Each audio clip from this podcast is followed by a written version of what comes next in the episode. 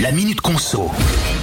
On a enfin la réponse à cette question que beaucoup de monde se pose. Le compteur Linky est-il dangereux pour la santé? Ben, Selon l'ANSES, hein, l'Agence nationale de sécurité sanitaire, de l'alimentation, de l'environnement et du travail, la réponse est simple. Les niveaux d'exposition des compteurs Linky restent dans les normes. Dans le détail, l'agence assure que les niveaux d'exposition au champ électromagnétique restent bien inférieurs aux valeurs limites réglementaires. Et pour se faire une petite idée, hein, on pourrait comparer ces émissions à celles d'un chargeur de portable ou encore de plaques à induction. Pour avoir ces résultats, l'ANSES s'est basé sur des données communiquées notamment par l'Agence nationale des fréquences. Autre info, l'exposition émise par l'émetteur Radio Linky a aussi été passée au peigne fin et le résultat, eh ben, c'est qu'elle est très faible et même en dessous de celle d'une box Wi-Fi par exemple.